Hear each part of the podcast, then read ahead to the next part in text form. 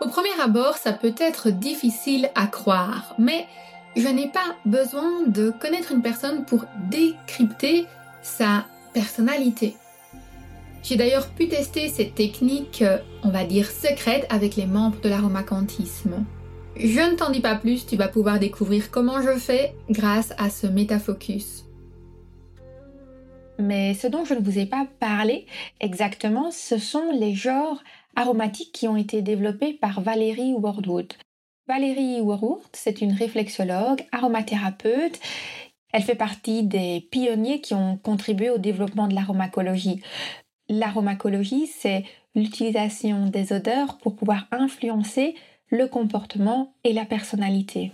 Ce qui est vraiment intéressant avec ça, c'est qu'on ne va pas s'intéresser uniquement au comportement et peut-être par exemple au fait d'utiliser une odeur pour motiver quelqu'un à travailler ou à rester concentré.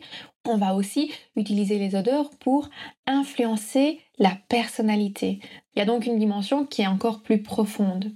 Dans ce contexte, Valérie Warwood, elle a développé l'aroma genera. En français, on peut traduire ça par les genres aromatiques.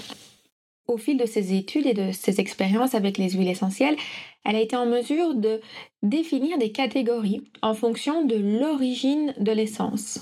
Et pour chaque catégorie, elle a observé qu'il y avait systématiquement des traits de personnalité qui ressortaient. Elle en est arrivée à définir neuf catégories les huiles essentielles florales, fruitées, herbacées, feuillues, résineuses, racineuses, issues de graines, épicées et boisées. Les catégories dépendent de l'organe de la plante qui est utilisé pour extraire l'huile essentielle. Et pour chaque catégorie, elle a défini des traits de personnalité qui peuvent être soit à l'équilibre, soit en déséquilibre. Alors elle n'utilise pas véritablement le terme équilibre et déséquilibre dans son livre, mais elle parle plutôt de traits de personnalité en abondance ou appauvris.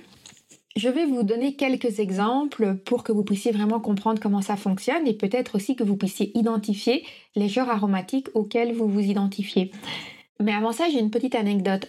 Lorsqu'un nouveau membre arrive dans le champ aromacantique, donc le champ aromacantique, c'est cet espace membre que j'ai créé pour pouvoir enseigner l'aromacantisme et toute cette utilisation en lien avec l'énergie des huiles essentielles, les nouveaux membres sont évidemment accueillis par un petit euh, parcours initiatique en quelques étapes et dans ce processus initiatique, ils remplissent un petit formulaire et je leur demande de m'indiquer leurs huiles essentielles préférées.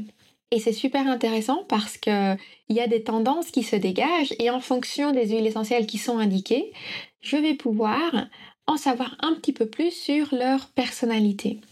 Dans cet épisode, je ne vais pas vous partager les neuf catégories et vous les expliquer tout en détail parce que ça serait trop long, mais je vais par contre vous présenter celles qu'on retrouve le plus souvent dans les personnes qui sont actuellement membres du champ aromacantique. Cela vous donnera une petite idée de l'ambiance dans laquelle on travaille. Ce métafocus a été extrait de l'épisode 1.10 du podcast métasensoriel où je te donne plus en détail différentes explications sur le lien entre les personnalités et les odeurs. Alors si tu as envie de toi aussi découvrir ta personnalité à travers les odeurs, va vite écouter cet épisode sur aromacantisme.com slash 1.10.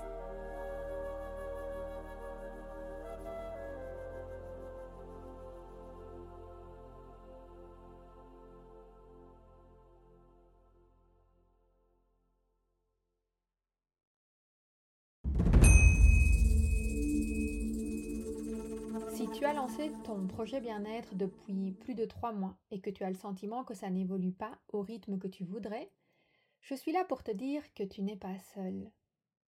Cette sensation d'être freiné avant même d'avoir réussi à faire décoller son business, c'est ce que j'appelle le syndrome post-entrepreneurial. Les symptômes Sentiment de solitude, manque de légitimité, perte de confiance en soi, difficulté à gagner en visibilité et surtout dépendance financière d'un job alimentaire. Cela se traduit par une incapacité à se démarquer, à innover, et pire encore, cela bloque totalement le bouche à oreille. Mais ne t'inquiète pas, il y a une lumière au bout du tunnel. Pour faire décoller son business, un jeune entrepreneur doit maîtriser trois ingrédients clés. l'expertise, la visibilité et le bouche à oreille. Mais attention, pas n'importe comment, ni dans n'importe quel ordre. Comment faire? Je t'explique tout ça dans une masterclass offerte intitulée Comment booster ton expertise, ta visibilité et le bouche à oreille en 90 jours. Tu y découvriras notamment la méthode coup de cœur et les quatre phases du marketing d'âme à âme pour asseoir ton expertise et gagner en visibilité grâce au bouche à oreille, les secrets d'un entrepreneuriat prospère et les six compétences à maîtriser absolument pour construire un business résilient et évolutif. Les enjeux associés au syndrome post-entrepreneurial qui bloquent les coachs et les thérapeutes après le lancement de leur activité et pour finir en beauté, je t'y partagerai les trois phases et les neuf étapes de transformation psycho-énergétique que j'enseigne à mes clients pour accélérer leur succès professionnel. N'attends plus, réserve ta place maintenant sur aromacantisme.com slash masterclass. aromacantisme.com slash masterclass. Cette masterclass est sans aucun doute le déclic dont ton business a besoin Ensemble, nous pouvons débloquer ton plein potentiel professionnel et booster ton expertise, ta visibilité et le bouche à oreille en 90 jours. Profite de cette masterclass offerte en t'inscrivant immédiatement sur aromacantisme.com slash masterclass.